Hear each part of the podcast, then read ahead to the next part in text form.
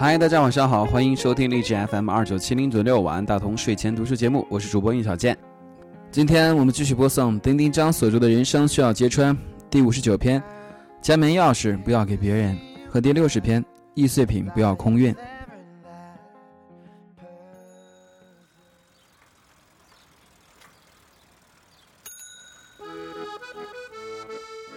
家门钥匙不要给别人。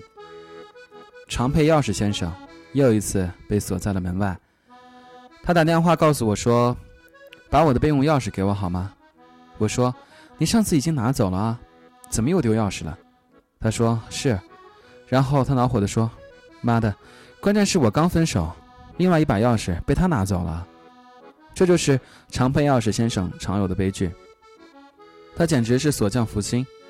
配钥匙专业 VIP，一是因为他大大咧咧的老丢钥匙，二是因为他常把钥匙给别人，确切的说给爱人。他的魔咒就是，那些一旦拥有了房间钥匙的人之后就带着钥匙消失了，且大部分的时候是他跟人家分手，他则重新配上一把钥匙，等着那些要住进来的人，以至于门口的锁匠看到他，立刻起身招呼配钥匙啊。常配钥匙先生坚定地说：“不。”接着他说：“我换锁。”每个人都有一个绕不开的魔咒，尤其是当你发现它时，他就会立刻证明给你看。我年轻的时候有段时间，但凡要出去旅行，必然感冒。那不要去泡温泉，必来大姨妈的某些女子还要准时。后来某次我强行自己次日立刻动身，不做任何计划，再扳回一局，我赢了。后来我都是旅行之后必然感冒。常佩钥匙先生文质彬彬，媒体人，读书写字很容易恋爱。当然，你也可以说他感性。他的每一段感情都已太震撼了，我们简直是天造地设的一对开始。一，他就这样带着我的钥匙离开了。也许我们真的不合适，结束，循环往复。上天为了他天造地设了很，天造地设了很多人。我愿意这样描述他的人生，那就是寻找陌生人的一生啊。说回他的魔咒，他也常常不解。他居室整洁，生活作息良好，他始终找不到理由，为什么一旦入住那些被他用极端词汇所描述的感情，那些天造地设的，简直是被他定制的小可人们，一经落地到他的大客厅里，立刻价值减损，难看的就像喝完的红酒瓶子，要扔之而后快。常佩钥匙先生坐在换过锁的门厅里，流下了一滴热泪。他也是在第 N 次换钥匙之后，才突然明白这魔咒背后的终极密码：一段感情的热度，原来是会终结在生活的琐屑之中的。而他这样一个独立惯了的人，无法承担原装生活被侵入和打破，像看到两只牙刷靠在一起，待在洗手台上，像睡迷糊了不知身在何处，突然被身边的人吓了一跳一样。他原来只是适合谈恋爱，而不适合过日子啊。这样定义似乎过于武断，但不能不说，人类的生活随着便利店的无处不在，以及物业服务的相对完备，让我们对另外一个人的需求越来越小了。就像常备钥匙先生的理论，除了心肌梗死无法自己打电话求救之外，我们似乎不需要另外一个人对我们有心灵之外的更大帮助。更残酷的是。我们也在这些便利中逐渐变得自立自主，有自己就行，好像什么都可以不需要一样。常佩钥匙先生和爱人坐在房间的客厅里，保洁阿姨刚刚来过，没有家务活，衣服也洗掉了，晾在阳台上，还有淡淡的香气。狗被料理好了，披萨刚刚送过来了，还有一些余温。他们安静地吃了个饭，在沙发上开始看碟，看完之后，次第的去洗澡。而后睡觉。常佩钥匙先生发现自己突然厌倦了。原来他们在彼此侵占的过程中，并未得到更多的交互。恋爱带来的快感，在可以面对面、肩并肩坐在一个沙发上吃一个披萨的片段中被碎片化了。除了做爱方便一点儿，可怕的是，搬到一起住之后，因为做爱的唾手可得，他们做爱的次数减少了。长时间的面对面让新鲜感消逝。更何况还有日常生活带来的一些问题，比如作息时间、生活习惯、大小便频次等等。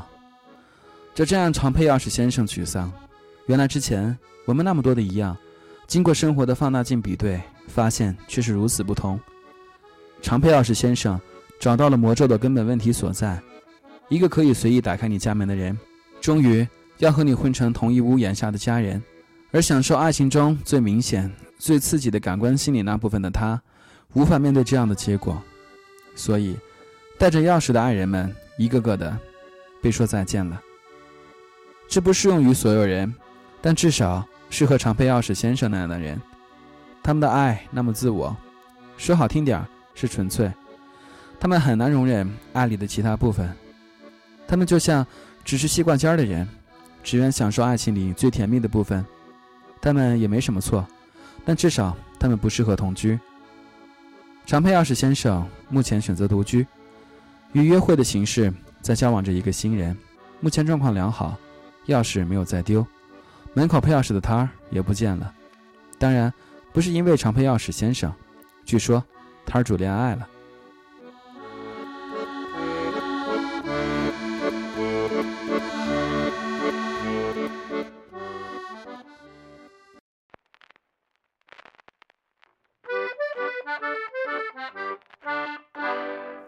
易碎品不要空运，大家都坐过飞机，当携带物品需要托运的时候。都会交代地勤小姐贴个玻璃杯的易碎便签，以防运输中转中遭遇野蛮装卸。以上是背景知识。女主角名叫跌宕小姐。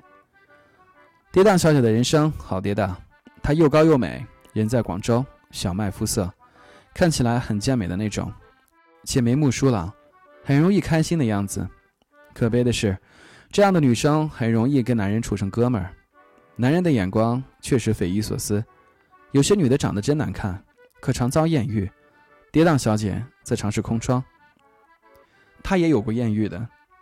她曾在地铁里和某个衬衫男四目相对，突然有种天雷地火的感觉。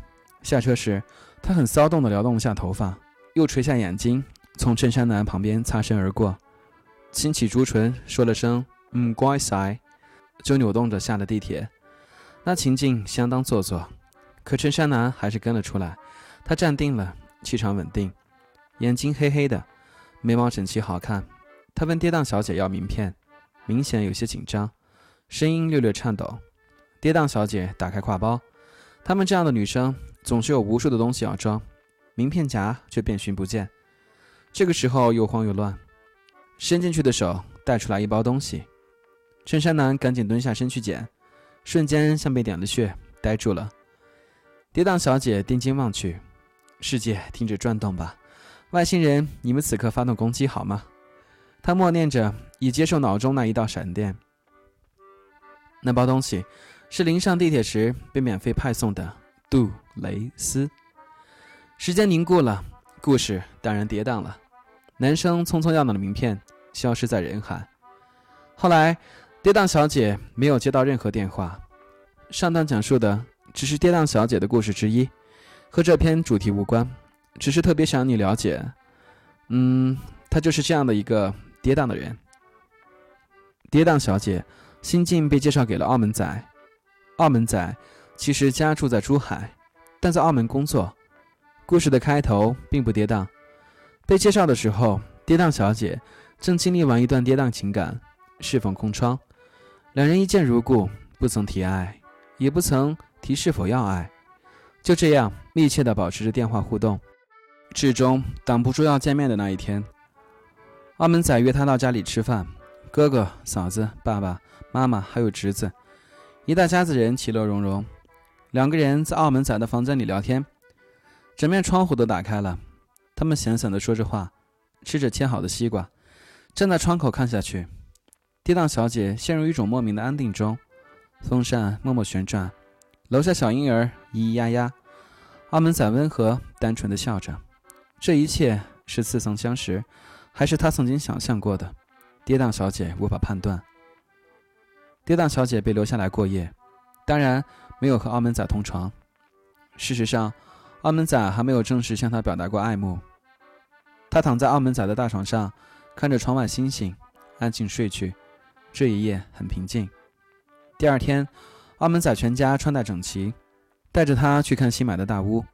他被家人簇拥着，像刚刚被娶进门的新媳妇儿。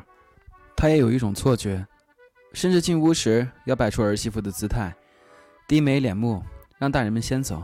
婆婆，哦不，澳门仔的妈妈看向他，眼中似有深意哦。他把头发别到脑后，不好意思地涨红了脸。他记得当天还和澳门仔打趣，两人躺在新屋的大床上疯狂地说话，偶尔手碰到一起又迅速分开。他脸红了一次又一次，觉得格外美好。回到广州，他们微信更加密切。到端午节假期的时候，到端午假期的时候，跌宕小姐正好和好友吃饭。这男的和她无话不说，以至于她一直当他是姐妹。可当天真的是端午节的缘故吗？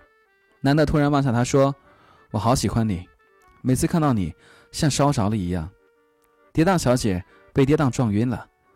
可你不是喜欢男的吗？对方说：“当然不。”我喜欢你啊，跌宕小姐结巴地说：“可我已经和澳门仔在一起了。”对方说：“不可能啊，他在哪里啊？”跌宕小姐脑子瞬间短路，她说：“现在他就在家里等我啊。”不知道为什么，他脑海浮起一丝不祥。他想起小时候和小伙伴吵架，别人说有哥哥，他说我也有的那一次。小伙伴起哄说：“那你带出来看看啊。”他带不出来。所有人开始起哄，他哭得非常惨。对方没有让他带出来，他逃回家了，觉得自己要被看扁了，就削了两个桃子，放在桌上拍了照，还赋诗一首说：“桃子有人削，鸡翅也可抛。”按下发送键的时候，他都相信那两个桃子是自己男人削的了，暗暗得意，觉得自己赢了。而后他接到了澳门仔的微信质询，他问谁在他家。他才意识到，微博全世界都看得到。澳门仔也没说什么，只问他是不是喜欢他。他说：“那你呢？”澳门仔说：“不知道。”你别玩我好吗？他说：“我是拍着玩的。”澳门仔说：“你编啊，继续。”跌宕小姐有了怒火说：“信不信由你。”澳门仔丝毫不恐惧，他说：“是有我，我对你没有任何喜欢的感觉，你好好生活吧。”我们没有可能。跌宕小姐又一次悲催的，一动心就跌宕了。后来，他对澳门仔进行了背景调查，他只谈过一次恋爱，分手原因也很具体，就是和女友去看电影，一个人说看这个，一个人说看那个，女友提议各看各的，他就和女友分手了。好吧，我确定跌宕小姐碰到了一枚易碎品，他们天生敏感纤细。容易感受到被忽略，或者自尊就轻易受到严重挑战。他们有一些固定格式来定义感情，包括对方的行为举止、某些选择。一旦他们被触碰，就哗啦啦的碎给人看。他们真该被贴上玻璃杯的标签，轻拿轻放，最好由直系亲属保管。像跌宕小姐这种重手重脚掏名片能掏出安全套的人，怎么敢持有他们呢？那可真是经不住碎啊！为跌宕小姐躲过一劫，举杯相庆。